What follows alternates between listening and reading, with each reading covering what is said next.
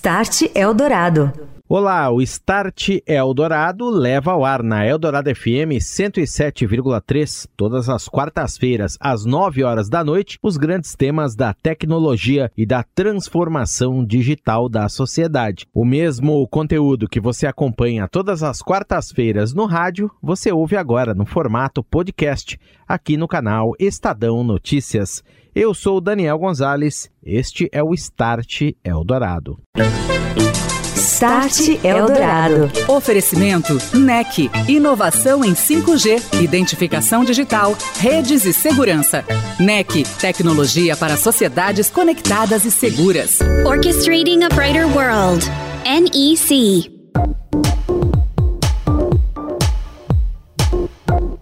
Olá, muito boa noite. Está no ar o Start Eldorado. Tecnologia, transformação digital, inovação, seus impactos nos negócios e na sociedade. Em destaque aqui na Eldorado FM 107,3. Hoje continuamos a falar sobre transformação digital que promove o desenvolvimento das Smart Cities. A aplicação prática da tecnologia buscando proporcionar um ambiente mais seguro, mais inteligente para todos, incentivando o desenvolvimento, a atividade econômica e colocando as cidades na jornada do futuro. O Start Eldorado mostra a segunda parte do painel Smart Cities, tendências e inovações tecnológicas para os desafios das cidades brasileiras, que foi gravado em mais um evento da série Conexões na Japan House em São Paulo. Start Eldorado. Smart Cities, as cidades inteligentes as tendências e inovações tecnológicas que atendam os desafios dos municípios brasileiros.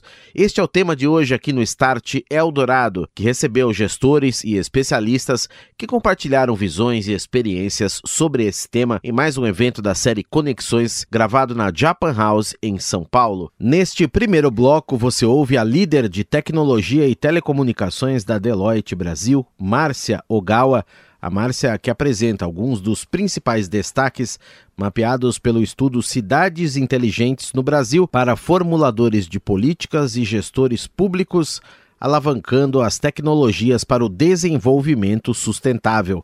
Na visão dela, ouça quais são as principais tendências para smart cities entre os municípios de diferentes portes, das grandes capitais até as pequenas cidades. Confira.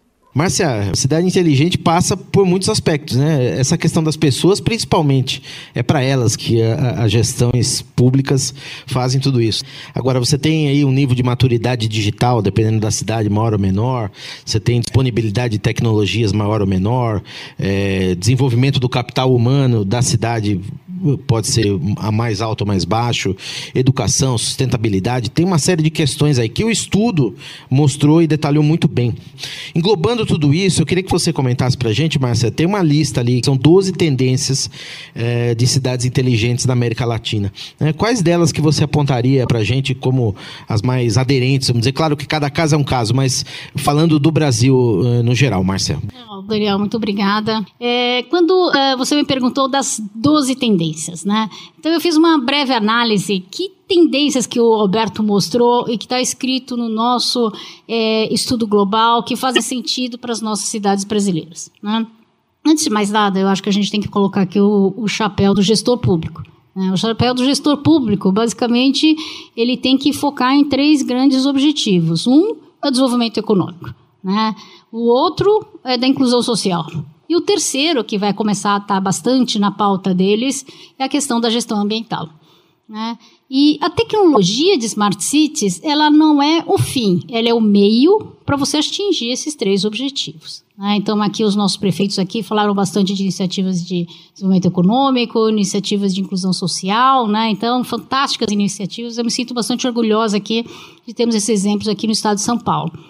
É, e aí, quando a gente faz esse paralelo do que, que a gente elencou nessas 12 tendências e o que faz sentido hoje para o Brasil, né, eu gosto primeiro de dividir e segmentar o mercado. Né? Então, existe o grupo das grandes metrópoles e as grandes cidades, como essas aqui que são representadas, e também tem aquelas cidades menores. Né? O Brasil, nós somos dois, são dois mundos. O Brasil a gente tem que olhar sempre com duas lentes. Né? Então vamos primeiro nesse primeiro bloco, que é o bloco das grandes cidades e as metrópoles. Né? Das 12 é, é, tendências que foram elencadas no nosso estudo, eu gostaria de ressaltar uma, que é. é eu gostaria de ressaltar três para as grandes cidades. É, a primeira, que é a prioridade de segurança pública, né?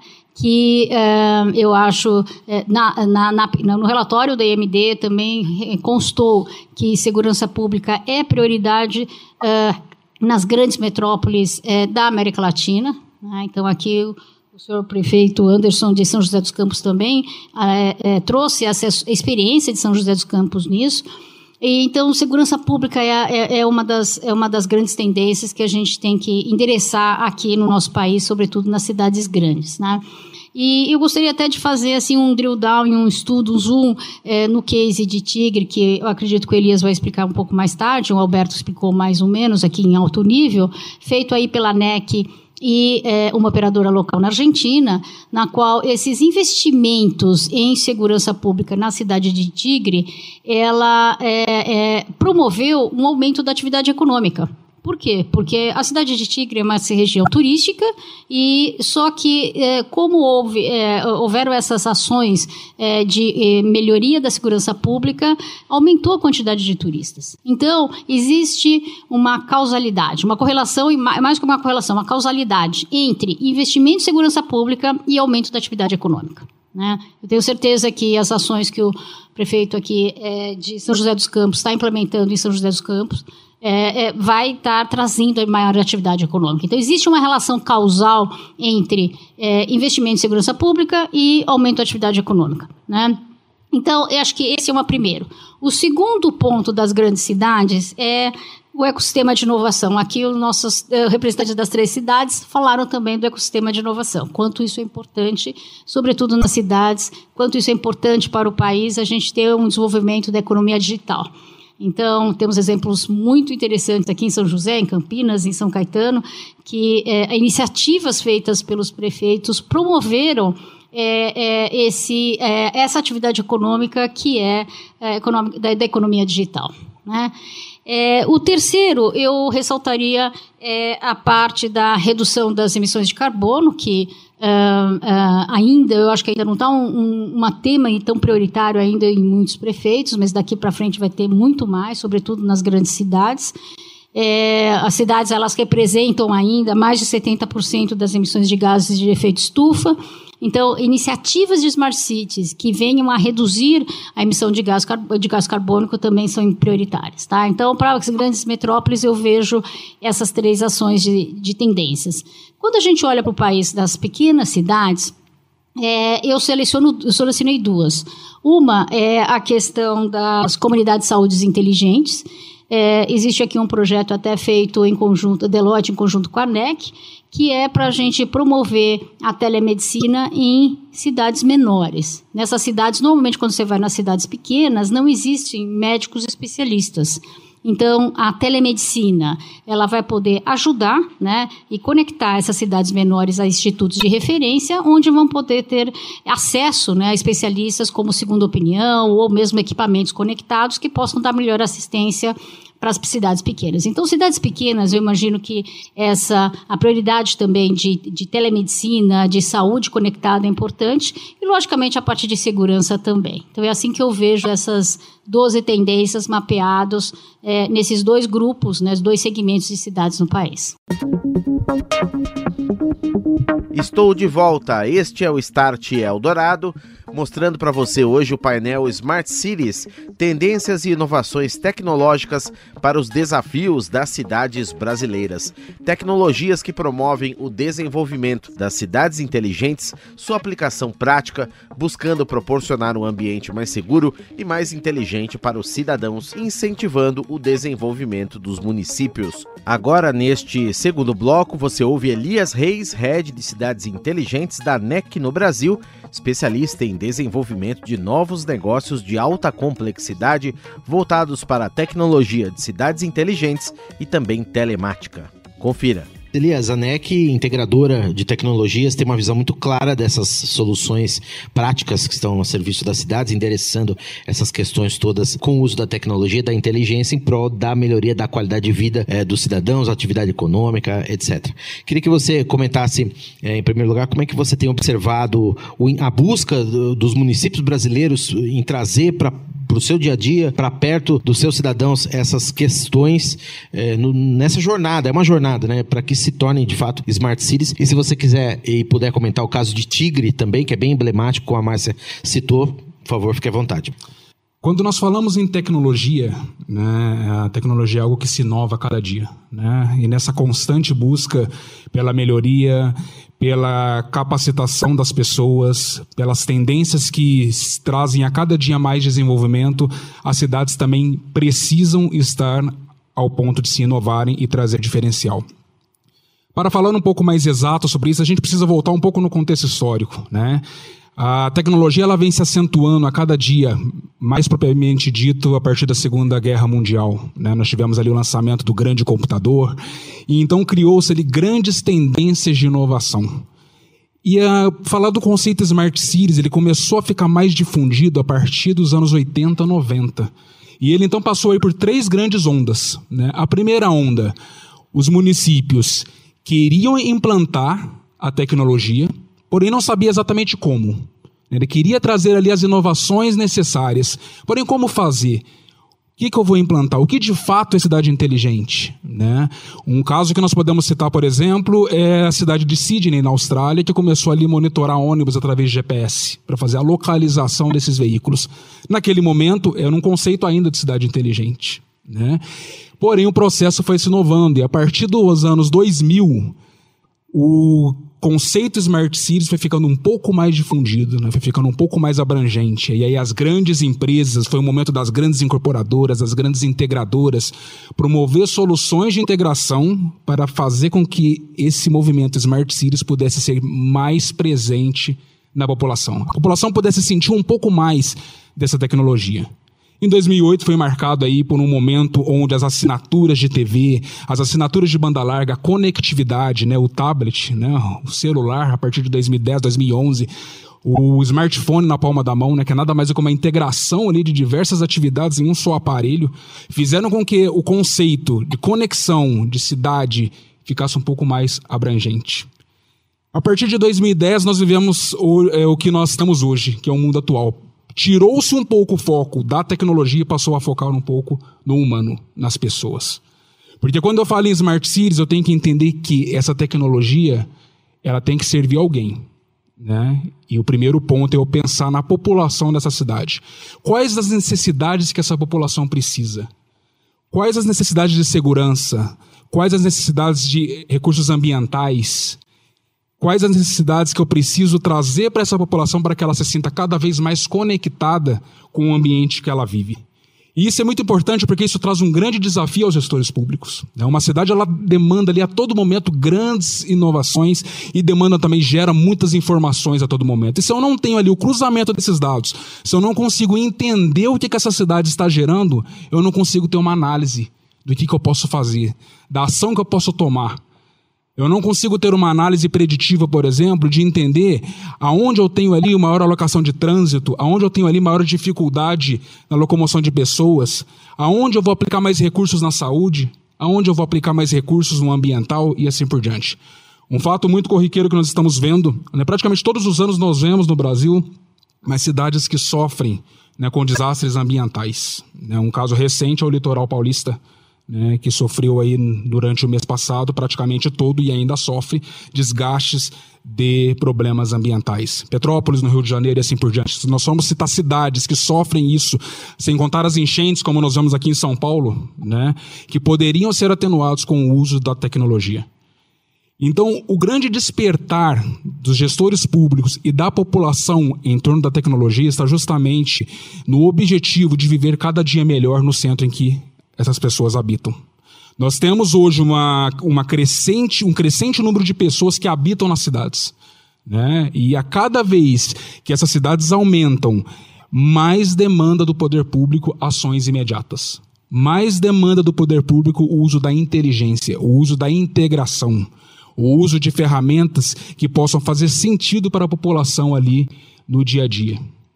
E quando eu falo de integração, quando eu falo de desenvolvimento, quando eu falo de gestão, eu falo de uma maneira que eu posso integrar os diversos ecossistemas, as diversas necessidades de uma cidade em uma ferramenta que possa trazer ali o benefício não só para quem gere, como para a população que usufrui disso.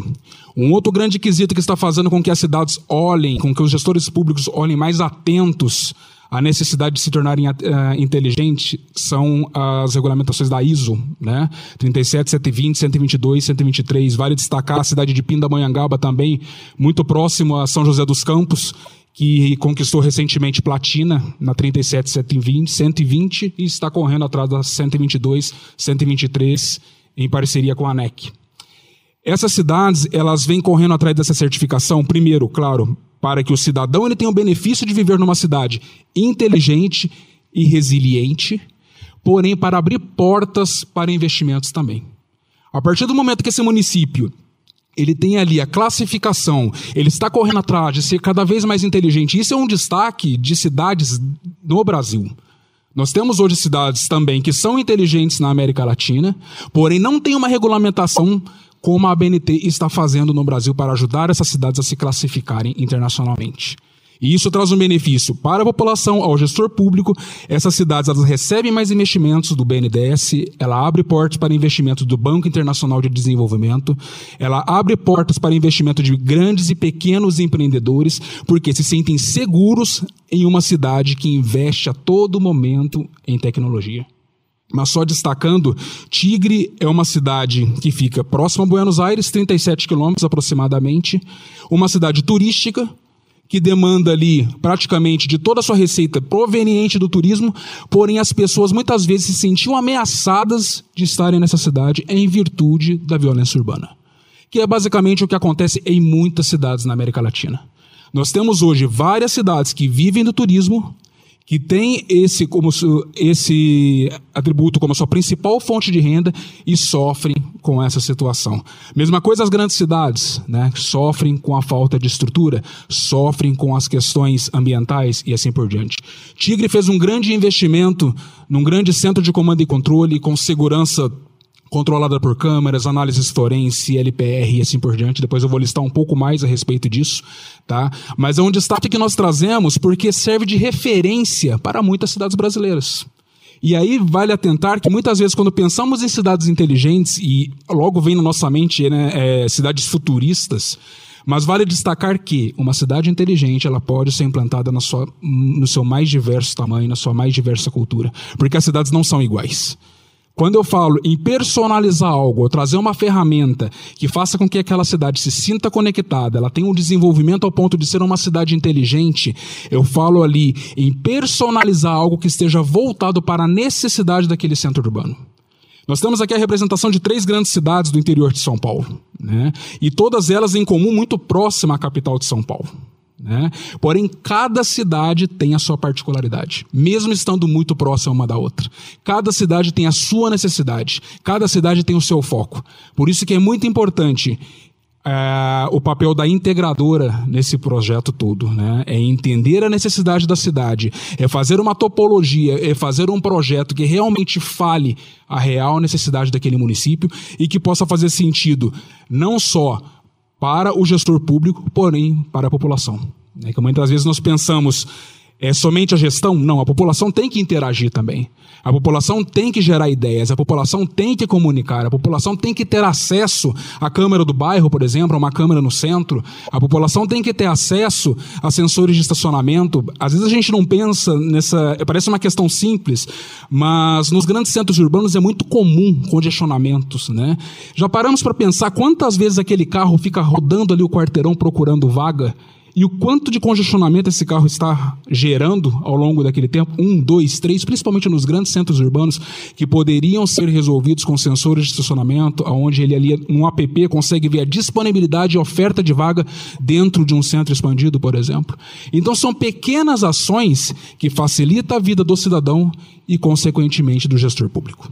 Você ouviu Elias Reis, head de cidades inteligentes da NEC no Brasil. Antes, no primeiro bloco, a Márcia Ogawa, líder de tecnologia e telecomunicações da Deloitte Brasil. Na semana que vem, o Start Eldorado mostra a terceira parte do debate sobre cidades inteligentes, tendências e inovações tecnológicas para os desafios dos municípios brasileiros. Teremos novamente a participação de Anderson Farias, prefeito de São José dos Campos, Daniel Córdoba, secretário de Desenvolvimento Econômico, Trabalho, Turismo, Tecnologia e Inovação da cidade de São Caetano do Sul, e também Aurílio Sérgio Caiado, secretário de Finanças da Prefeitura de Campinas. Você ouviu Start Eldorado. Oferecimento NEC. Inovação em 5G, identificação digital, redes e segurança. NEC. Tecnologia para sociedades conectadas e seguras. Orchestrating a brighter world. NEC.